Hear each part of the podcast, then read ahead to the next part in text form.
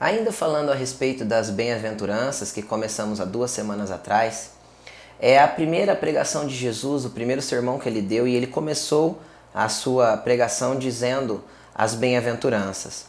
É, nós chegamos numa parte que diz assim: ó, bem-aventurados os misericordiosos, pois eles obterão misericórdia. E bem-aventurados puros de coração, pois eles verão a Deus.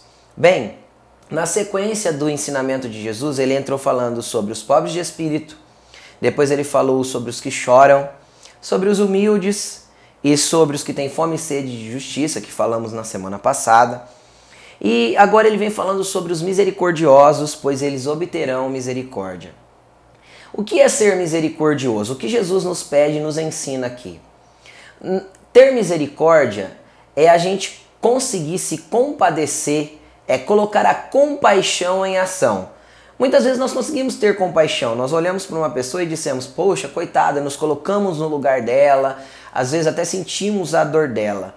Mas ter misericórdia é sentir toda essa dor, ver toda a dificuldade da pessoa, aonde o inimigo tem atrapalhado a vida dela, aonde o inimigo tem escravizado e conseguir ter uma ação que a ajude a tirá-la dessa situação difícil em que ela está inserida, em que ela está se encontrando. Então, exercer misericórdia é algo muito importante dentro do que Jesus tem ensinado. É a gente é, se colocar no lugar da pessoa e entender que ela precisa de ajuda para se libertar daquela situação que ela se encontra. Entender que ela precisa de ajuda para se levantar daquele estado caído em que ela se encontra.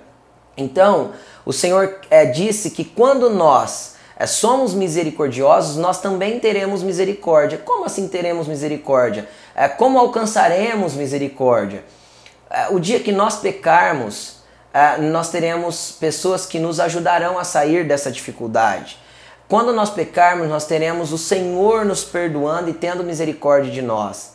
A verdade é que, na grande maioria das vezes, quando a gente peca, a gente pensa que a gente, a gente merece a misericórdia e o perdão de Deus. Mas quando é o outro, a gente já pensa na acusação, no julgamento. É por isso que no versículo anterior Jesus fala sobre ter fome e sede de justiça. E eu expliquei para você semana passada que nós temos que deixar essa justiça para Deus. Então, o fato de ter misericórdia é justamente isso.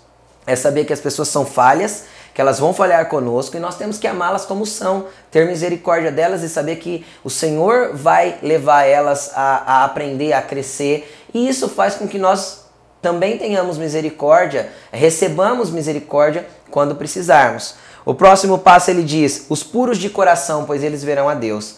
Querida, esse fato de ser puro de coração vem de uma sequência de tudo isso que nós já aprendemos. Eu preciso reconhecer o meu estado, eu preciso chorar, me arrepender, eu preciso ser humilde, eu preciso ter misericórdia, eu preciso ter sede de justiça, porque isso vai gerar pureza no meu coração. E se essa pureza for encontrada em mim, a Bíblia diz que eu verei a Deus. E esse ver a Deus, é, é, eu creio, a minha forma de crer é de forma literal.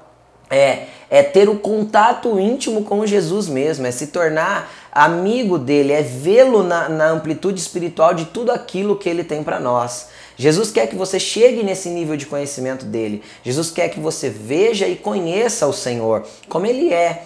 Mas para isso nós temos que dar todos esses passos, nós temos que realmente ser felizes, ser bem-aventurados, ser abençoados através disso.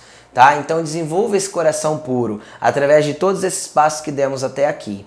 Tá bom? E na semana que vem nós teremos mais duas bem-aventuranças, são as duas últimas do início do sermão de Jesus em Mateus capítulo 5, tá? Até a semana que vem. Deus abençoe você.